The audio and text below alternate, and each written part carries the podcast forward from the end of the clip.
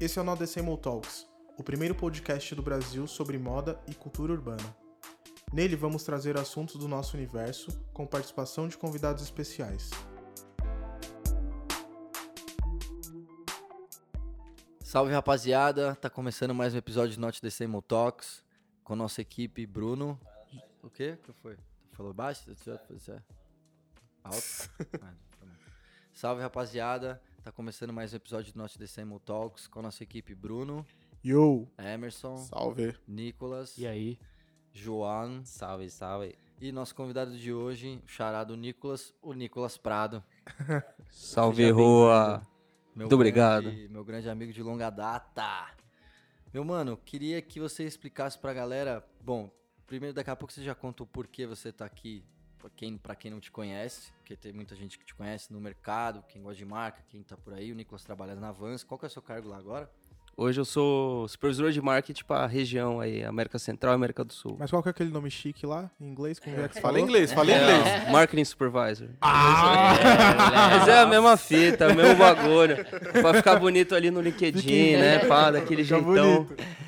O Nicolas tem uma história muito legal que, que é bem. Parece um filme, assim, parece de mentira se eu contar, mas ele vai te contar. Que eu te conheci na faculdade, deve fazer uns 15. Não, uns 14 anos, 13 anos. 2006, é isso? É, por aí. Só aí, 2006, 13 anos. ó. 13 anos. E ali, eu lembro que a gente já trocava ideia de, de tênis e a gente já começava a conversar. E eu descobri que você tinha feito, tipo, a primeira comunidade de Orkut de vans no mundo. E aí, daí a gente ficou brother pra caralho, começamos sempre a trocar ideia. Só que daí, pra você chegar onde você tá hoje, eu queria que você contasse um comecinho. Como é que foi essa primeira história ali da, do Boa. Orkut, fazer, ter essa ideia e... A primeira do mundo não é quente, não é real. É, a gente não? tinha uma antes, tá ligado? Ah, tá. Que era muito pequenininha. Bom, pra quem não sabe, o Orkut é uma O das falecido OG Facebook, social medias, tá ligado? É o, não avô, é o tataravô mesmo. do Facebook. É quente. No Brasil, isso daí foi 2004. Foi um ano antes do Orkut realmente ficar grande mesmo, né? Virar o, o Google, Google do, do Brasil, bagulho, né? é. Muita gente tinha o primeiro contato, a primeira coisa que você tinha com a internet era o Orkut. É. E eu criei a comunidade em junho de 2004. É, eu tinha 16 anos de idade lá na ABC, molecão. Um domingo de manhã não tinha muito o que fazer, tava procurando coisa no Orkut pra procurar informação. Eu vi que tinha uma comunidade da Vans que era muito pequenininha, não tinha ninguém falando em português. Aí eu falei, ah, vou abrir essa aqui, pá, pus o loginho. Nunca troquei a foto do profile, sempre foi a- o mesmo loginho, Do pau vermelho, off the wall, até o final. E rapidinho cresceu, né? Em junho, pô, puxa, convido os amigos, né? O Orkut não era exatamente um negócio muito grande. E em poucos meses já tinha lá o seu primeiro mil, dois mil, cinco mil. Em novembro chegou e-mail falando: Ó, meu nome é Fulano de Tal, a gente vai tocar a Vans, a operação da Vans aqui no Brasil a partir de janeiro de 2005. E faz sentido a gente trocar ideia, a gente andar junto. Foda. Também para contextualizar, né? A Vans a, operou no Brasil de 98 até 2003 com a primeira distribuição. Então, quando eu criei a comunidade, tinha quase um, é, um pouco mais de um ano que não tinha mais Vans no Brasil. E esse foi um dos principais motivos de criar, né? Pô, eu preciso criar um lugar, um espaço É para as pessoas sumiu, como eu, né? tá ligado? Que gostam da marca, para saber onde tem, tá ligado? Os problemas de numeração, que era. Pô, a gente sempre tinha meia numeração, 10, era é, diferente, tinha, é, era diferente do número aqui do Brasil. E era literalmente feito para as pessoas, né? Pessoas como eu, tudo molecada, tudo criança, né? Mexendo na internet. E nessa eu acabei arrumando um trampo, né? Acabei arrumando um trabalho. Hoje é comum, tá ligado? Eu tava falando isso recente aí. Essa história de se arrumar um emprego pela internet hoje é um bagulho mais comum. Porque tem influenciador, tem youtuber, tá ligado? Gerador de conteúdo. Mas até pouco tempo atrás, essa era uma história muito fora da curva. É, Era um bagulho certeza. muito, muito, porra, que viagem. Você arrumou um emprego pela internet. E... Ainda mais na- na- nessa época, né? Que a internet ainda era tudo blog. Exato, era Era tudo pequeno, meu. difícil. Você ficava pensando, puta, vou mandar um e-mail pra esse cara, o cara nunca vai ler, né, meu? Não, ele lia. É, tá vendo? Tinha Só tinha que isso, né, é, você só pensar tinha isso, manda um e-mail. Manda um e-mail, depois você vai ver o que. Pode Não, o, o poder do e-mail é inacreditável, cara. Você ter acesso a uma pessoa, você pode mandar uma ideia lá, ela pode aceitar ou não te responder. Mas você fez, Exato. os acessos existem, cara. Né, cara? Exatamente, cara. O gatekeeper lá, os, os porteiros, eles ficam cada vez menores, né? Quando você consegue usar outros meios como esse, né? Total. Sou a favor do e-mail, galera. Viva o e-mail. Aí, ó. Manda e-mail pro Nicolas. Mas antes disso, mas antes Pense bem antes de me mandar e-mail. Ah, eu respondo sim. A grande maioria das vezes eu respondo.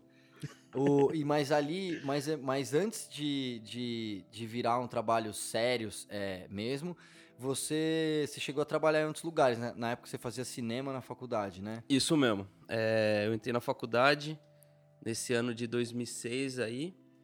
E em 2007, na verdade, finalzinho de 2006, uma colega minha de sala falou: Puta, tem uma oportunidade aí de estágio lá na MTV. É, você quer o e-mail da pessoa? Eu falei: "Ah, Mas é claro. Eu tava há um ano, tipo, penando, procurando emprego, tá ligado? Meu pai batendo lá, e aí, arrumou emprego? Arrumou emprego. Fui, porra, fiz seleção em é, telemarketing, trampei em banca, Nossa. fazendo todo Nossa, tipo de você fez freela. tipo o que eu fiz. Banca e telemarketing. O meu primeiro trampo, na real, de verdade, de criancinha, eu tinha sete. ah, Essa história é boa. Eu tinha sete anos, eu queria um patins inline. Se liga. Olha, Anos 90, hein? cara. Muito tempo atrás. Isso é 94. Aí eu cheguei pro meu pai e falei assim, pô, eu queria um patins e tal. Aí ele falou, é, teu aniversário falta tantos meses e teu Natal falta mais ainda. Se vira, vira. dá um jeito aí. Aí eu fui na banca de jornal da rua da minha casa lá, lá em São Bernardo. Falei, ô, pô, queria arrumar do emprego, né? Pra fazer, queria comprar um patins. Aí fiz o esqueminha lá, eu ganhava 5 conto por semana. Demorou Caralho. 11 semanas, tá ligado? 11 semanas nesses 5 reais pra conseguir comprar o tal do patins. Aí comprei, usei um pouco patins, mas continuei na banca.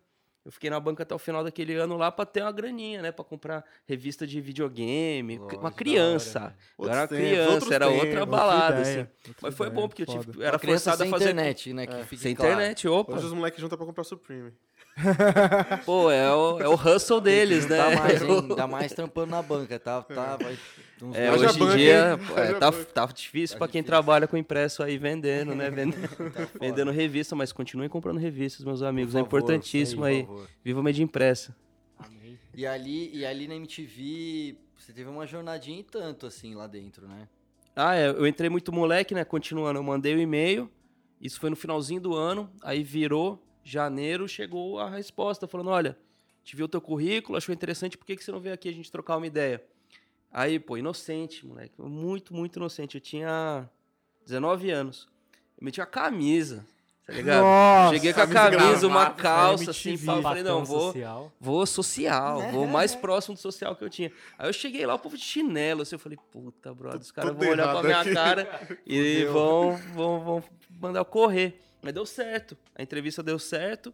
Aí eu fiz um bagulho muito raro, né, que era teste, que eles me deram uma câmera e falou, ó, vai lá na fila do Beija Sapo, sei lá, programa de adolescente que tinha e grava Vox lá com as pessoas, grava entrevista com o povo na fila.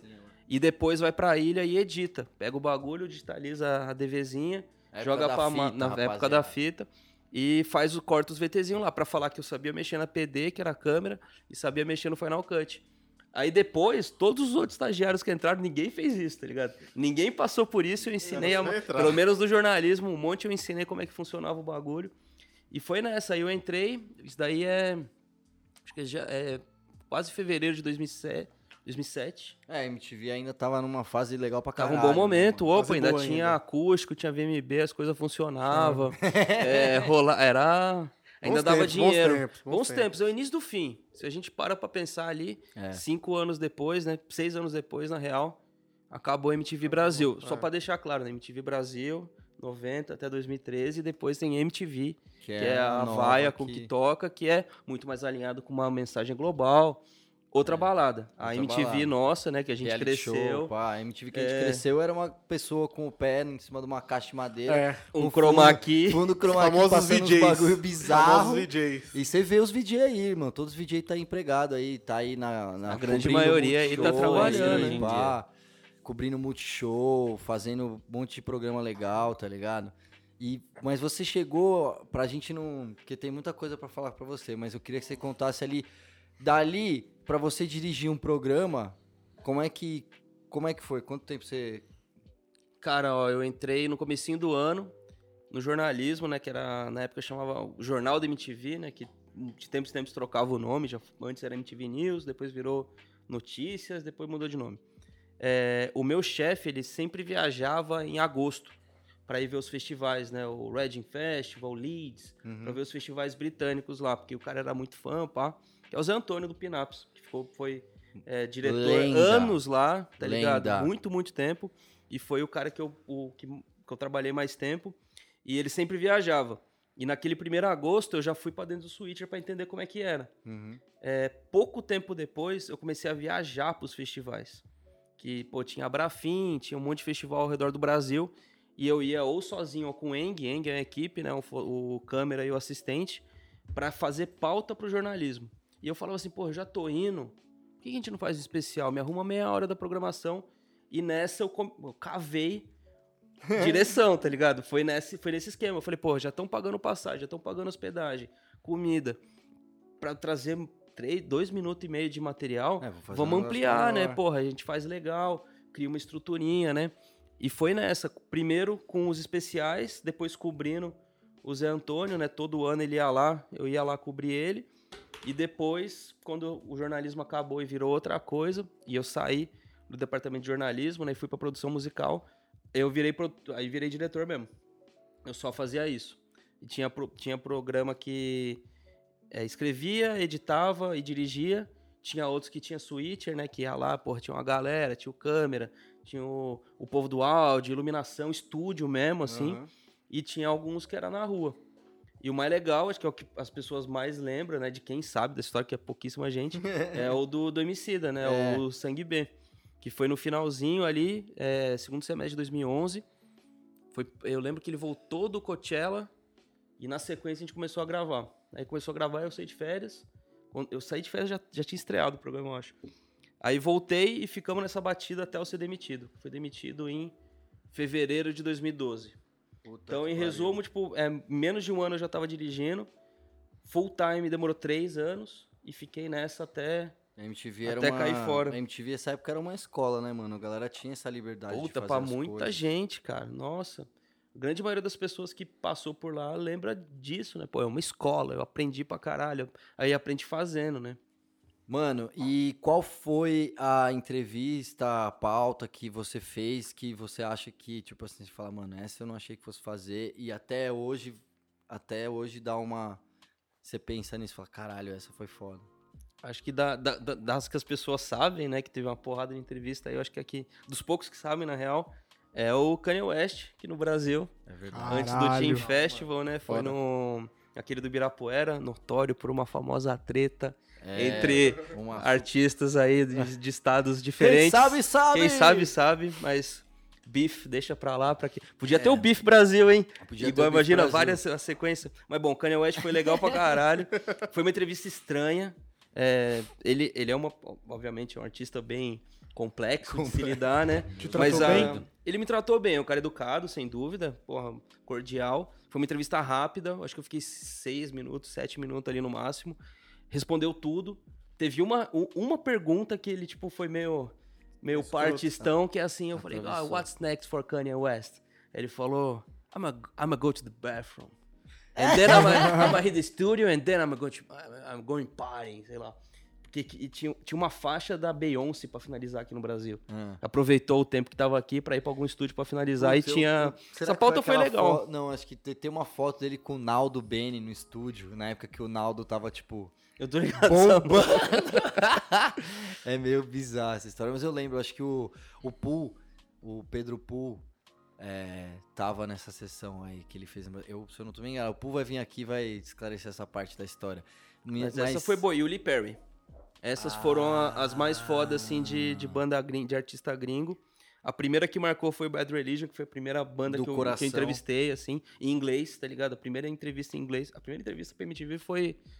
Acho que foi o Supla, tá ligado? Mas foi mó legal. Salve, o Supla. Charada brasileiro, não, total. Pô. Eu achei animal, tá ligado? Mas a primeira gringa foi Bad Religion, um mês, dois meses depois de entrar na TV. O Kanye West foi 2010, eu acho.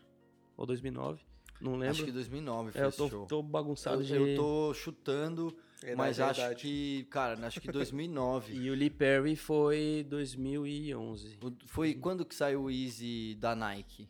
Hum, O... Nove? Acho que é o primeiro Easy da Nike. Foi quando saiu aí. o primeiro Easy da Nike. Ele tava com o Aqua 8, tá ligado? O Jordan é o oi- 8, né? Aham. O Aqua. Aí eu falei, pô, bonito seu tênis aí, pá. Ele tava usando muito. Nessa época ele usava. Ele foi uma Ele época usava- de progressão de Jordan. Ele começou usando usou o Aqua. E de- depois do Easy. Depois do Easy ele começou a usar muito o Jordan 6 também. Uhum. Foi- é, Kanye West. É o primeiro com anel, né? Eu gosto de você 10 anos atrás. Foi mal. Ah, mas é Projetando. aquele papo até pouca, pou- segundos atrás que a gente tava falando. Eu acho, assim, que o maluco tá, de tempos em tempos, troca de personagem. Não troca de nome, mas troca o personagem. Assim, pô, agora eu sou o cara, o... Pastor. O pastor. É, Pá, agora Pastor eu sou... republicano, só o que me faltava. Tá ligado? Eu sou o artista avançado. É. Cada de tempos em tempos ele vem e assim, controvérsia, não que eu esteja justificando, pelo amor de Deus, longe de mim, mas controvérsia vende, né, cara? É, Você vira headline, vira também, né? manchete, pô, manchete é atenção, atenção é, É, um grana. marketing muito bom. É, acho meu. que até essa história dos discos se demorarem e, e- e saírem de um jeito esquisito e Sim. serem misteriosos faz parte. também, É, né? parte da, porra, o cara cria uma, uma imagem em volta dele ali, um culto, talvez, de alguma forma, para os mais exagerados, né? Total, Igreja do né? Coltrane, procurem saber. É, não é o primeiro.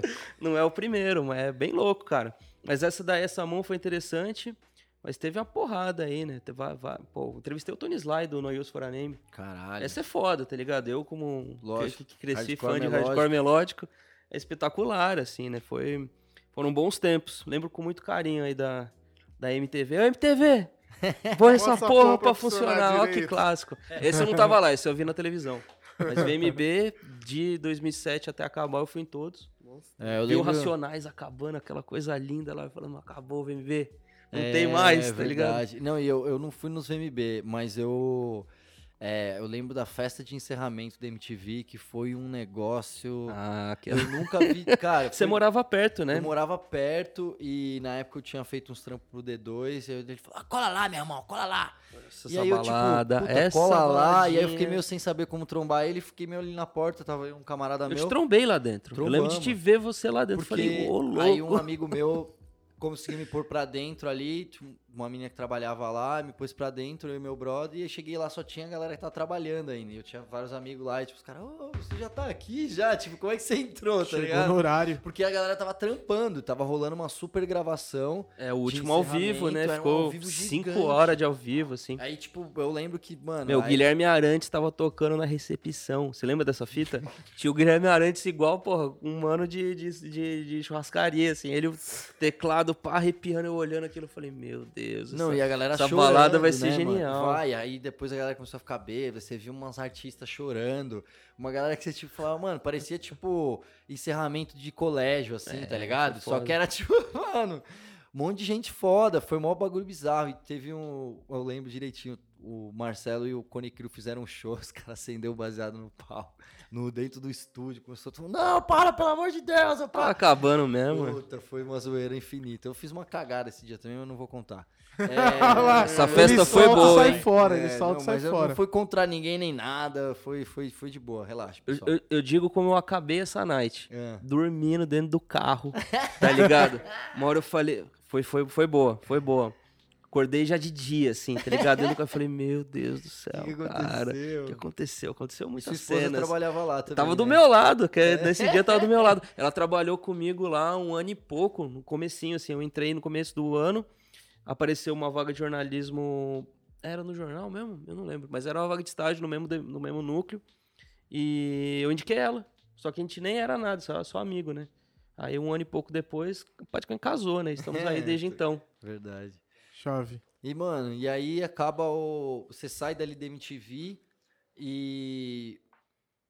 O que que você faz? Você... Eu não lembro exatamente como é que você... Como é que você foi parar com o resto das coisas. Que você teve que, alguns assim, projetos na antes do antes de acabar a MTV, na real 2010, eu comecei a fazer muito freela, porque eu tinha a MTV que me pagava as contas, tinha a Vans que eu fazia conteúdo, escrevia release, tinha o blog, pá. Você sempre Início do- fazendo umas coisinhas pros caras. É, eu, a, a- essa primeira Vans que eu trabalhei, que é a segunda distribuidora, eles ficaram operando de 2005 até 2009, assim. E eu fiquei o tempo todo com eles, gerando conteúdo, produzindo os bagulho, entrei na MTV e era paralelo. Aí ficou um ano e pouco sem e voltou com um grupo que muitos anos depois era chamado de Majal, e é esse 2010. E esse 2010, eu tava fazendo coisa com a Vans, os conteúdos e tal, as paradas. Eu tava fazendo trabalho com a New Era também, que eu, a mesma coisa que eu fazia pra Vans, eu fazia pra New Era New também. E era mó legal, porque pô, a New Era tava num momento de se estabelecer aqui no Tava Brasil, né? Tinha Brasil festas, tá ligado? Tinha um monte de coisa acontecendo, uma puta energia legal em volta da marca. E eu também fazia o mesmo serviço de ter um blog lá e gerar conteúdo para uma famosa rede de lojas de tênis ao redor do Brasil. E, e tinha tudo isso ao mesmo tempo, tá ligado? Então eu tava fazendo, ah, conseguindo botar meu nome, conseguindo bo- botar meu trabalho em um monte de frentes que só a MTV eu não ia conseguir. E me semeou um monte de bagulho que eu fui colher depois. Aí beleza, aí teve o 2010 daquele jeitão, 2011 eu falei, vamos sair dos freela tudo.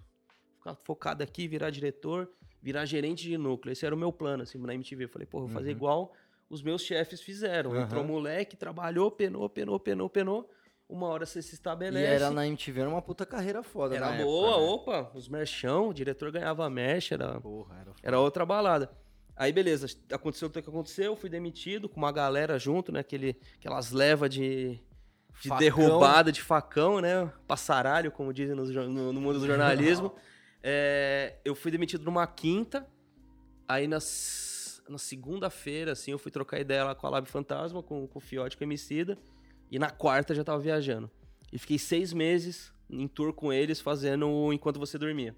Que era a série deles lá, que é basicamente mostrando a vida na Era estrada. um vlog, mas meio cara de programa. O que eu né? achava louco é assim, eu cresci, quem é mais velho e viu MTV nos anos 90, tinha um programa que chamava Na Estrada. É, Era um demais. programa espetacular que era, porra, acompanhar os artistas. E eu, criança, antes de faculdade, antes de tudo, assim, eu olhava aquilo e falava, pô, eu quero fazer isso. Tenho vontade de, pô, acompanhar o artista que eu gosto, dar um rolê, ver o mundo do cara pelo ângulo mais próximo dele, né? Aham. E a MTV não me, não me deu essa chance. Mas o Emicida me conseguiu isso. E por seis meses eu tava lá fazendo o mesmo formato que eu cresci assistindo na MTV, só que pra internet. Aham. E foi legal pra caralho, eu conheci, porra, um monte de lugar do Brasil, eu vi o, o trampo que a gente fazia na MTV, aonde que chegava nas pessoas, tá ligado? É, é, era surreal, assim, era um bagulho muito, muito legal. Fiz amigos que estão da minha família até hoje. E saí porque a demanda era muito alta, cara. A real é essa, É assim, tipo. acon- Aconteceu ali naquele momento, aconteceu bem rápido pro MC É, também. né? eu, eu ia viajar, tipo, na terça, aí ficava terça, quarta, quinta, sexta, sábado domingo, trampando a valer. Muitas vezes voltava no próprio domingo para São Paulo, chegava em casa, ia editar tudo que eu fiz, deixava pronto pra subir, pra na terça pegar e fazer de novo, tá de ligado? novo. Fiquei seis meses sem ver meu pai, sem ver meu irmão. É, é puxado, assim. E os caras estavam correndo atrás de um sonho, que eles alcançaram esse sonho, eu acredito que, porra, Com o que, o que o MC daquela Lave Fantasma fez é, é inacreditável, tá ligado? Ainda mais, porra, com todos os empecilhos que tem aqui no Brasil pra ser empresário, pra ser empreendedor, ainda mais vendendo rap, tá ligado? Com Que, certeza, vendendo e- e roupa, vendendo esse estilo de vida, né? Não, não é fácil. E caí fora porque fui procurar outras coisas e entendo que, assim, a pessoa que me substituiu, porra, é um puta up, tá ligado? Uhum. E ali se fez uma escola de um monte de videomaker, tá Sim, ligado? Eu conheço um monte Que, de porra, gente que foi lá, ali que hoje é apanhou. diretor de publicidade, que Exato. trabalha no mercado. É sensacional, certeza. foi um puta trampolim pra bastante gente. E na sequência eu fui fazer frila, fui fiz um frila que você me arrumou até um Ah, é? tempão atrás. Aí, que mais que teve? Ah, boa, 2012, finalzinho do ano, tava almoçando com meu pai lá em São Bernardo, família toda, pá. Aí ele falou assim: "É, meu, você tá aí fazendo esses frila, tá difícil, MTV, não sei o quê, pá, porque eu fiz uns frila pra MTV depois lá Uhum. meio, meio por cima, meio rápido. É, ele falou, por que, que você não faz um site? Esse povo não tem que ficar rico aí fazendo site, não sei o quê. Pensa alguma coisa que você gosta. Aí eu fiquei assim, puta, pensar alguma coisa que eu gosto, né? Eu voltei pra casa, fiquei pensando e tal. Aí eu falei, ah, fazer um site de boné. Não tinha, né? Não, tinha nada, Não ligado? tem. Não tinha. É, tinha e Tinha não tem seu. mais, né? não tem mais. Aí Teve não eu mais. foi, foi rápido assim, né? Fui lá, moleque, meu pai por ser programador, eu fui estudar HTML, JavaScript muito criança, né? Caralho, que doideira, não tinha sabia disso. tinha esse tipo um pingo de conhecimento. É por isso que eu conseguia fazer o site, os blogs, tá ligado? Aham. Era, era fácil pra mim, molecote, naquela época não foi tão difícil. Fui lá, fiz, registrei o domínio, fiz a- o sitezinho. Era baseado em Tumblr, que eu achava legal, É. que ninguém fazia em Tumblr, né? Uhum. Antes de- do Tumblr virar o, o que virou e depois acabar, né? Como É. acabou hoje, comprado pelo Era o Yahoo. antigo Pinterest, pra quem não tá ligado. É, o Tumblr é, É. espetacular, assim, Tumblr era uma é muito comunidade foda. muito, ativa. E nessa que nasceu o BonésBR, bonesbr.com, né, que a gente se comunicava, era tudo no plural. Eu tava pensando nisso no slogan esses dias aí, esse final de semana, que o slogan era nós gostamos muito, né, o muito, entre parênteses de boné. E o papo sempre foi tudo no plural, tá ligado? Era eu sozinho, sempre fui eu sozinho. Eu tive uma ajuda do meu pai quando eu tive loja, porque depois eu abri uma loja lá, uma loja online para vender os bonés. É, mas fora disso, sempre fui eu 100%. Mas a mensagem que eu dava, passava perante o consumidor, né, perante o Que leitor, era mais é que era uma, uma galera. E chegava e-mail, assim. Teve uma que foi assim: ah, eu tô fazendo um TCC. É, e a gente tá vendo os, os blogs e os sites e tal. Será que eu podia ir na sua redação conhecer a sua equipe? Aí eu, aí no seu escritório. Eu falei, puta, cara, então, é eu sozinho, sou só eu. É, mas é legal que passa essa percepção, né? É lógico. E nessa eu me enfiei de vez no mundo dos bonés, porque aí eu tava trabalhando pra FlexFit. Por causa Ah, é, do. Então, é isso que eu ia Caralho. te perguntar. Por conta do Bonés BR. O Bonés BR apareceu, aí o cara que fazia Flex. Acho que ele ainda faz, na real. Aqui no Brasil me mandou um salve e falou: Puta, a gente tá vendo o site e tal. é, o conteúdo é bom, vamos fazer coisas juntos, né? Aí começou comprando mídia, aí ele me, me arrumou um trampo, me arrumou um freela. Falou, pô, tem, escreve pra gente, faz as redes sociais aí e tal. Aí me ajudou a pagar aluguel o ano de 2013, em um, um bom pedaço dele. Aí eu voltei pra um bagulho que era associado à MTV, que era minha antiga chefe, arrumou um trampo pela Abril pra inventar um network de canais, que hoje é, é estabelecido, né? Tem uma porrada aí, um monte de full screen, snack, e a Abril queria ter uma, antes de, porra, vamos, vamos se antecipar, né? Chamava Tubo. Aí eu fui lá trampar, eu fazia FlexFit de casa, né, do Freelinha, e a Tubo, que foi o bagulho pra me reconectar com o audiovisual. Aí nessa, gravei com os talentos que tinha lá, fiz humor que eu nunca tinha feito na vida. Fiz os bagulho com o Bruno Suter lá, com o Detonator, que era o bagulho de tocar, ensinando a tocar. E no final desse mesmo ano, conheci o cara que tava trazendo a Starter pro Brasil.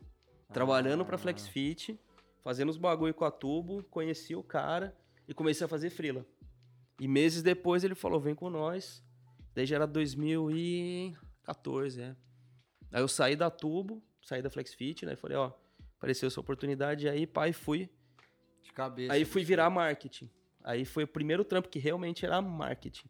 Até então eu fazia coisas, ferramentas associadas ao marketing, que é a geração de conteúdo, escrever release, relações públicas meio torto, assim, meio tosco tio def, mas funcionava. E lá foi o bagulho de, porra, aprender a fazer evento, aprender a entender como é que, pô, orçamento, é, compra de seeding, a distribuição, evento, e li- literalmente era lá, porra, vai lá, abre o Photoshop, faz o design da, da arte, manda o fornecedor fazer, pega, leva pro evento, pendura, Tipo, faz tá ligado? tudo. Faz tudo, assim. Uma clássica dessa é a festa da Rockaware, que foi lá na... A, a, a empresa adquiriu a licença para vender a Rockaware no Brasil, fizeram uma festa na Matilha, e não tem produto, assim, como tem hoje, graças a Deus. Muito obrigado. Não é você liga lá, pô, me ajuda com isso, vamos fazer um evento pra... Não, era vai lá, contrato, co- faz a Tipo, arte, faz imprime, contrata, resolve a breja, se acabar... Mano, faz tudo, brother, faz tudo. E nessa aprendi pra caralho. É, uma escola do, faz, do, do faz um evento É, sozinho. lá né? em Osasco, a empresa ficava lá, a gente tinha a Starter, Starter Brand, né, o S, S Estrela, né, pra quem viveu aí os anos 90, lembra muito bem do sportswear pesado, com S Estrela, principalmente aqui na Manguinha, É. das jaquetas de cetim. Aí tinha Mitchell NS, que na época ainda era da Adidas, antes, da, antes de vender, para um, um grupo lá que comprou. Aí pegou Cedric Insider, que era uma marca focada em rap, primeiro, primeira geração. É, tipo, foto do co-work, assim, uns bagulho crer. assim. Eles fizeram uma festa, eu tava, foi pouco antes de eu entrar. Fizeram uma festa na galeria que foi legal. Aí Rockaware, Billionaire Boys Club e Ice Cream, É verdade, né? que Nossa, tinha isso isso é aí. verdade. É, que é bem louco. Eu, eu gosto de voltar pra esse assunto aí, porque a BBC é uma marca ultra. Até hoje, segue muito, bem muito conceituada. foda. É Eu muito acho. foda. É produto caro, tem valor de revenda, tem interesse. E quando veio pro Brasil, veio com uma visão tão transacional que o fã de verdade, eu lembro de sentir isso na pele. De mandar pras pessoas, de trocar ideia, de mandar release. O fã que gosta da marca rejeitava. É, E lógico. falava assim: Verdade. tem algo errado com isso aí. A modelagem era diferente, o material era Sim. quilômetros de distância do que você esperava do produto lá de fora. Hoje eu posso falar sem, sem pudor nenhum, né? Lógico. Na época eu tava trabalhando pro bagulho, não, não com hipocrisia, né? De falar, o produto é bom pra caralho. Falando, não, tem as suas restrições aí. É, na verdade Mas- é, é até fazendo um parênteses, uma pergunta parênteses, assim, mas é uma é recorrente esse problema com marcas internacionais que tiveram licença Que vem pra cá. Brasil. né? É, eu, eu tenho uma visão que, assim, se for licenciar, entenda muito bem quem é o seu parceiro. Eu te dou um ótimo exemplo que foi a Mística. A Mística, que também é uma Nossa, marca aí do, foi. dos anos 2000, é contemporânea da The Hundreds, muita gente não conhece, muita gente que Mano, gosta do Eu streetwear eu hoje. lembro quando eu fui em Nova York em 2011, A lojinha do a Brooklyn. lojinha do Brooklyn, tio. O bagulho era embaixo da. Mano, não tinha nada, só os caras. E era uma lojinha que parecia uma loja de brinquedo vintage de terror, mano. É tudo doido, O cara é assim, muito né? Era, mano. foda, mano. É, ele teve, teve uma treta com o Bob Hundreds meio besta, eles tiveram, e aí a galera. Eu, não- eu gosto muito da marca, cara. O Greg Mishka é um cara muito foda. Em Nova York ele mudou muita bastante com coisa. essa estética de quadrinho também, né? Sim. de persona, É, principalmente disso, por causa do animal. Lamour Supreme, que era um dos, um dos, Dos caras que desenhava lá é verdade. com ele, né? O ponto da mística é assim, a, a, a The Hundreds é a Califórnia, tá ligado? É aquele jeitão mesmo, é o West Coast, daquele jeito, põe ensolarado e o caralho, Uhum. in and out. É. E a mística é assim, mano, a gente é filho de imigrante, a gente é tudo torto, cresceu nesse caldeirão Pô, maluco que é uns o Brooklyn. podres. A gente é nerd pra caralho, É. tá ligado? Nerd mesmo. Gosta de metal estranho, gosta de coisa maluca, pornô alternativo. Era, era muito maluco, É, assim, verdade, o assim. Eu olhava da aquilo e falava, nossa, os né? caras inventam os personagens, tem o olhinho, pá. Então, a Mística, quando veio pra cá, veio como... é, Foi uma das... Acho que o segundo mercado que eles li- realmente licenciaram. Na- o primeiro é a China. Na China, hoje, se eu não me engano, a Mística deve ter 20 e poucas lojas. Caralho. Tá ligado? Nossa. Tudo operado pelo, pelo licenciado chinês. Mas o cara entendeu. Tá ligado? Quando você licencia uma marca, você recebe o seu playbook lá, seu guidebook, que tem o que, que é a marca, o que você pode, o que você não pode fazer. No caso da Mística, não veio. Veio só os, os arquivos, tá ligado? Só veio os arquivos. E quando eu vi os boné, eu falei pro boss na época, eu falei assim, o gringo não vai gostar, cara. Porque tá muito distante do que, do que é a marca, Bom, né? O cara pegou um, um vinho de mil dólares, jogou tudo fora e pôs água, assim, ó. O jogo deixou um quinto e encheu de água o resto. É, foi delicado, né? Porque o gringo veio, a gente teve que apresentar, eu tava aqui de Cicerone pro cara. É, Nossa, imagina cena. Tipo, eu tive que ser honesto com o maluco. Eu falei, porra, teve pouco tempo de desenvolvimento, não vem um guide correto. E isso dá abertura. Esse é o ponto. É, né? Se você não vende perfeitamente, ó, a marca é isso. Tem tá que ligado? ser isso daqui. Tem que ser isso. Isso dá abertura para as pessoas, principalmente em mercado subdesenvolvido como o nosso, de transformar as marcas. Você pega o asset, pega o logo, pega aquilo que identifica como marca, coloca em qualquer produto, em qualquer material, em qualquer qualidade. Você E tem um canal de distribuição para fazer esse produto escoar. E se não der certo, você recolhe e põe no outlet. Nos, nos muitos aí que tem ao redor do país. Então, pro dono da marca fora, se ele não se preca... não tá com as precauções corretas, tá com todas as bases cobertas, ele dá abertura para um, um terceiro, para algum operador querer mudar a tua marca. E aqui é- muito se fala que é a tropicalização. Ah, eu estou tropicalizando a marca porque eu entendo do meu mercado local.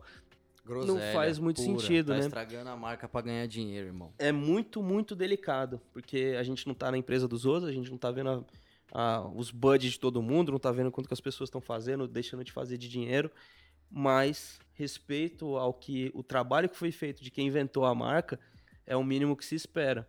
É, eu acho que um trabalho bem feito é, é mais é, vai ser mais durável, vai durar mais tempo e, a- e vai resignar mais com as pessoas, com a pessoa que gosta da marca. É aquilo que você falou, se vem um produto ruim, quem já gosta da marca já vai virar pro cara que não conhece e vai aparecer com o bagulho. Não, mas essa aqui não é a, É. a mística que eu conheço. E, Olha tipo, aqui, ó, a diferença. E aí mostra uma camiseta e aí cai a ficha na hora, né? E aí pode ser rápido, pode não ser, mas foi o que você falou. Pros caras que têm o dinheiro na mão também, se não deu certo, tem um outlet. É, tem meios. Ninguém entra no jogo pra perder dinheiro. É. E até E- a parada, tipo, da BBC, assim, eu lembro que quando veio eu achei muito louco. Falei, caralho, como assim tá sendo Nossa, produzido a aqui gente e tal. ficou como? Aí depois eu vi na Symbol, falei, ah, entendeu? Passa vergonha. Aí depois eu comecei a ver, tipo, todo ônibus que eu entrava tinha alguém com boné da BBC. Eu falei, vixe. Mas Eu me contentei, na verdade, porque eu não tinha dinheiro pra comprar de fora. Eu falei, eu também comprei. É, vou comprar de 80 Comprou a BBC conto, daqui, ó, 70 tá conto. tipo, E não é loja falsa, é original, então vou comprar ela que é mais barata. Tipo, foi isso. É, ué. Pra eu ter, foi isso daí. É, segmentação é difícil, né? Você conseguir pegar a marca e não oferecer para os seus clientes, né? É, as marcas que tinham lá naquele grupo estavam vendendo basicamente em loja de surfwear. É, tinham sim, as lojas de streetwear, tinha a loja de rap, tinha a loja de tênis, mas o grande grosso, né? A gente mora num país que tem uma das maiores costas do mundo. É, o que acontece no, no, no mar, no oceano, Rio de Janeiro, isso é exportado para o interior. Então você tem loja de você tem loja de surf em Goiás. Todo respeito ao estado de Goiás, tem uma família gigante lá, mas não tem mar, tá Não tem ligado? mar, é não tem mar, brother. Então, novamente, não estou justificando, mas dá pra entender por que, que o cara oferece pra esse canal. Lógico. Porque ele tem, ele precisa escoar o produto. E se ele, olhando pro caso dos bonés, eu lembro bem, o mínimo eram 144 peças por cor. É, uma loja compra um. Então, se você fez esse bonezinho aqui, pá, preto, com loguinho na frente bordado, sabendo que uma loja, é, a loja vai comprar uma só, eu preciso de 144 lojas. Só para acabar com esse volume aqui. Não tenho loja própria, não tenho site, não tenho nada para escoar de forma proprietária. Então eu tenho que oferecer. E se, e se não vende, quem que tá com prejuízo? O cara que mandou fazer, o dono da, mar, o dono da marca aqui no Brasil. É importante lembrar que assim, ninguém entra no game para perder dinheiro. Se você tá entrando no negócio, você quer fazer empre- empreender, ninguém tá aqui fazendo caridade, tá todo mundo para ganhar grana. E nessas, a gente que é fã, a gente que tá de um lado mais passional da coisa, acaba vendo com certo criticismo que crítica, né, que é fundamentada por a gente ser fã, mas quando você olha os olhos do negócio, não faz sentido. Porque o cara fala assim: eu paguei esse tecido, eu paguei essa costura, eu paguei o corte, eu paguei o transporte, eu paguei o imposto, e eu não posso ficar com isso parado no meu estoque. Eu tenho que vender em algum lugar. E bateu o desespero, um exemplo bom, os boné da Copa. Na época o cara pegou a licença pra fazer os boné da Copa. Caralho. Achando, pô, mó da hora. Aí botou Japão, escrito Japão. França lá, escrito França. Tipo, China, em vez de estar com escrito em chinês, estava escrito em inglês. Pensando no. O ponto foi assim: a gente faz no turista que vai vir pro Brasil pra ver a Copa e vai comprar o boné com o nome do país dele. dele. Só que tava escrito em inglês, bro. Os caras lá, os, porra, como é que você imagina? É Brasil com Z, né? É, total. O que aconteceu? Vendeu muito pouco.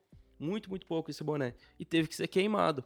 Eu lembro uma ocasião que eu Nossa. tava em. ah, Aquele outlet é Catarina? Catarina. É, isso, é o que é o aberto, né? É. Aí eu lembro de estar numa loja lá que é tipo, sei lá, multimarca, tinha Polo, Tommy, a porra toda. E no cantinho tinha os boné, todos, tá ligado? Os abacurva, os abarreta, os trucker, os fechados, snapback, a porra toda, todos os times lá. Aí eu fui vendo o papelzinho tava assim, pô, a cada tantos reais em compra você pega o boné aqui. É um. Nossa ligado? Senhora. É, Porque mano. tem que acabar. E Porque quando o cara que fez tinha muita certeza que ia É, dar certo. acontece, não, é uma aposta, é uma aposta, É, né? mano. E nessa foi uma aposta com a BBC também, né? Com o Ice Cream que uma hora você tem que botar no mercado, você tem que é delicado assim. Ou você faz menos e segmenta super bem e garante pro teu cliente, né, a tua a loja que vai revender esse produto, que aquilo vai acontecer, que vai vender, que é com teu suporte de marketing, pô, é PDV lá dentro, você faz um evento, manda para as pessoas e fala assim, olha, vai vender, tá tranquilo. Eu vou fazer o meu trabalho do meu lado, você faz o seu de vender. Mas quando isso não acontece, o cara vê, pô, o dono vê com, pô, é, é produto parado. Não importa o valor agregado que a gente entende que tá ao redor, tá ligado? É, tem muito isso. Isso eu aprendi também trampando lá na U, assim, de, de, é, de entender como é que o mercado ficou desse jeito também, né? Porque é o que você falou, tem loja de surfwear em Goiás. Vendi o quê? Vende hang loose lá há 10 anos, irmão. E, e na nossa Bila, época de escola, Kick, hip, É, todas as entendeu? marcas. tem, hip- é, Ciclone. cara, tem um riff que na, há 20 anos atrás ele era o riff do momento, que é o Solagan. O verdinho. Verdinho. Até hoje ele é feito, cara. É, meu. Eu vi ele uma vez, uns 10 anos atrás, no pé do MC Rodolfinho, fazendo uma foto pra trip, que era ele, o Guimé e o Lon. E ele tava, tipo, acabado de sair do shopping e ele tava com o riff novinho dele, tipo, ah, tô no Visu, riff novinho. E o Guimé já tava de Air Force One. Mas ele tava um pouco atrás ainda, tava na visão do que ele sempre gostou ali, né, mano? E foda também, a, a The Hundreds e a A-Life também, também não tiveram histórias muito felizes, né? Mas mudando um pouco, passando essa fase deprê, assim. Fase triste. Depressão do streetwear no Brasil. dali, dali, da Starter, você tava com, com o Boné BR ainda. Tava. Qual foi o momento que. Porque Boné BR acabou em algum momento e você também. A história na Starter ali acabou que. Isso daí foi comecinho de 2015. Eu já tava meio pô, saturado com as coisas que estavam acontecendo lá. É, era distante, né? Era, tinha, Osasco é um rolezinho. era um rolezinho, assim, tinha que pegar o trem e andar mais uns 20, 20 minutos pra cima, assim, pô, umas puta subidona. E um ambiente de trabalho que não fazia mais sentido com o que eu tava procurando, né? Uhum. Aí eu fiquei uns meses juntando a grana, né? Dei uma segurada no reggae ali, pá, juntei um dinheirinho. Em fevereiro, um pouco antes, na verdade, ali finalzinho de janeiro, cheguei pro boss e falei, ó, eu tenho, só tenho a agradecer a você, foi sensacional. Eu, eu- realmente sou grato a ele até hoje, né? Porque se eu não tivesse passado por aquela escola lá, eu ia ter entrado muito cru no mundo corporativo, né? E falei, pô, valeu, obrigado, é nóis, a gente se vê, vamos continuar amigo, mas eu vou tocar minha loja. Porque eu tinha aberto a, A loja no, do, do Boné Bonas BR, né? Eu entendi que, porra, tinha, tinha um público que tinha interesse nas coisas que eu escrevia e existia uma abertura para comprar aquilo que eu, que eu falava. Uhum. Então, por ter boas relações com as marcas aqui do Brasil, eu consegui comprar um produtinho, porra, consegui ir, na, ir nas marcas gringas. Tinha The Hundreds, tinha, tinha Mística lá que eu dava um jeito de trazer de fora. Tinha os meus produtos lá para fazer o negócio e falei, vou, vou investir na minha loja e vou ver o e-commerce acontecer. E nessa, paralelamente, eu descobri que a VF, né, a dona do, da Vans, estava iniciando a operação no Brasil para daqui a alguns meses. E descobri que, que o gringo que ia ser o chefe da operação era o gringo que to- tomava conta dos negócios lá de fora, né, aqui, a- da região aqui da América do Ce- Central e do Sul. E eu conheci o cara. E ele gostava de mim, eu tinha uma boa relação com ele. Mandei um e-mail em fevereiro. Falei, ó, tá acontecendo isso, isso, isso, isso, isso. Pô, acabei de sair da firma. Tô disposto. Em junho, chegou meio que uma resposta meio por cima. Ah, que legal, tô feliz de estar aqui no Brasil, tô feliz de estar reconectando com você. E me enfiei de uma maneira, pô, fiz freela, fiz vídeo, fiz foto, fiz uma porrada de coisa com os caras pra falar, eu tô aqui, ó, tô aqui, ó. Você não vai encontrar pessoa no Brasil que sabe melhor dessa marca que vocês estão aprendendo a mexer aqui do que eu. E em agosto, pum, rolou. Entrei lá pra fazer conteúdo, é Interactive Marketing, né, que chamava na época. Hoje é tudo dentro do guarda-chuva de Communications, Brand Communications. E desde então estamos aí, estamos aí trabalhando a valer. Primeiro Brasil, depois regional, sigo regional até hoje. E fazendo várias fitas aí. Fizemos House of Vans, Park Series, é, patrocinamos campeonato, fizemos campeonato nosso, patrocinamos festival, fizemos festival nosso, pô, viajei pra caralho em nome da companhia aí, várias milhagens, várias milhagens. Não, Então, tirei quero uma onda, entrar tamo aí. Eu quero entrar Tira um muito, Uma onda. vez eu trombei você no meio do shopping com o Van Doren. Como é que foi conhecer ele, cara? Qual? Foi no... Morumbi, não Foi foi? ano passado, né? Foi, foi sim, Puta, na frente cara. da flagship, da, da frente da loja da Vans. Tava no pra- já tava aberta? Eu acho que tava pra abrir, né? O... Cara, eu conheci o Van Doren mesmo em 2010. A primeira vez que eu tive contato com ele, que foi uma ocasião que a Vans e a... Na época, a empresa chamava Brands House, depois virou National Company, depois Majal. É, trouxeram o Alva e o Cardiel pra falar, puta, é a festa que vai inaugurar a operação da Vans aqui no Brasil. Foi uma festa no, no inferno. Eu trabalhava na MTV e eu inventei a pauta lá pra levar o Tony Alva, né? Falei, É, porra, lógico, o né? cara tá aqui, bro. Eu falei, porra, se dependesse de mim, ia ter do Cardiel também. Mas não Muitas rolou. pautas você só viu na sua vida, em revistas, em programa de TV, porque tinha um garoto ali que queria muito falar com aquela pessoa que você também queria ouvir falando. Isso é Com muito- certeza. isso é muito comum, verdade. Foda, meu. verdade. E adiciono, teve muito dubstep aí que tocou na televisão, só porque eu gostava muito e botava no não, tem que botar. As caixas, as caixas das TV não tinha nem grave pra bater o som ali, mas tava lá. A flautinha do Rusco, a porra toda lá, o Screen, Digital Mystics, tocava pra caralho. Bons tempos, mas bom, Van Doren.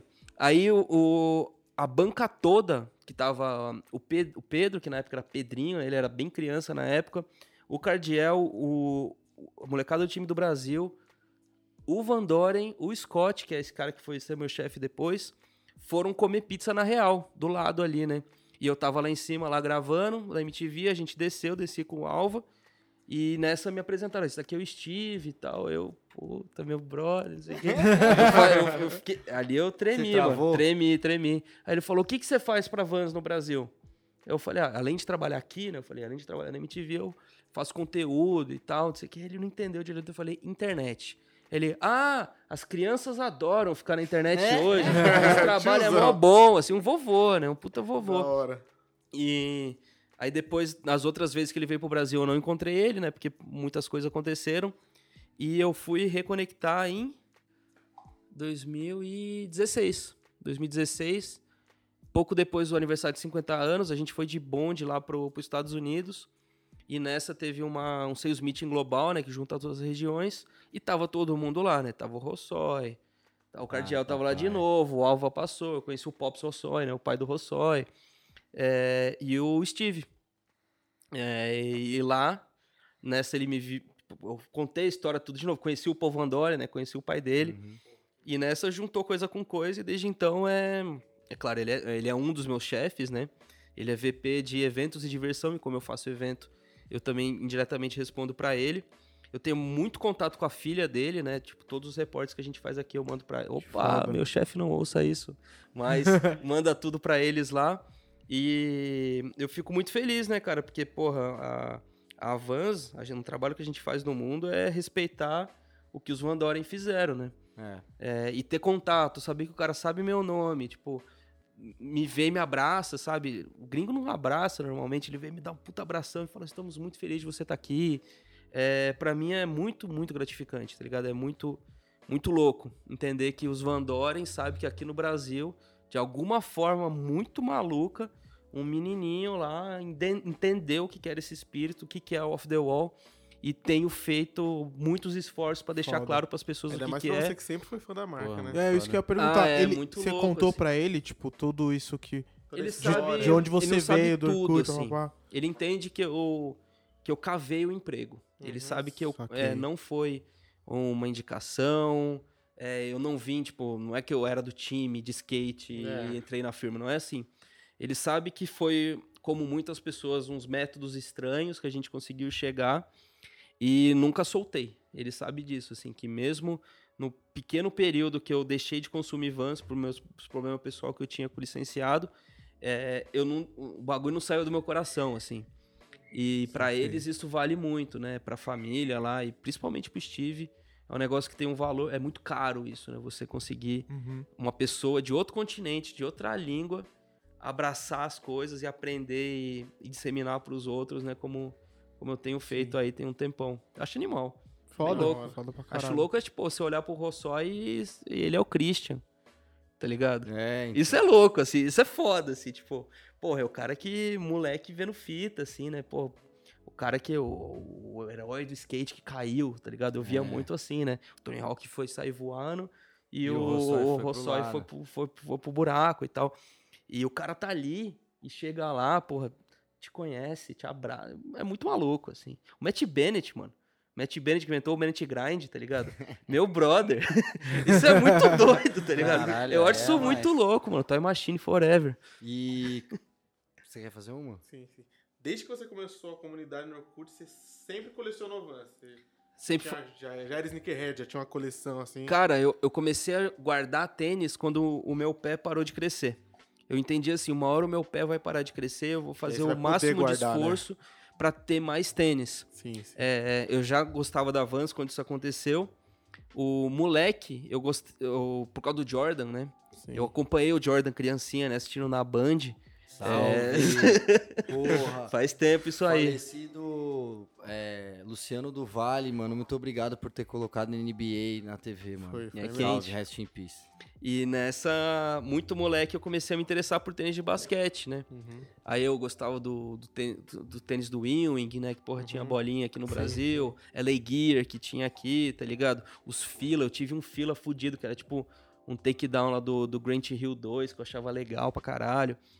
E quando realmente parou de crescer, o meu pé parou aqui no 9,40, tamanho de amostra, caso queiram me mandar um boot aí, é fácil de, fácil de arrumar.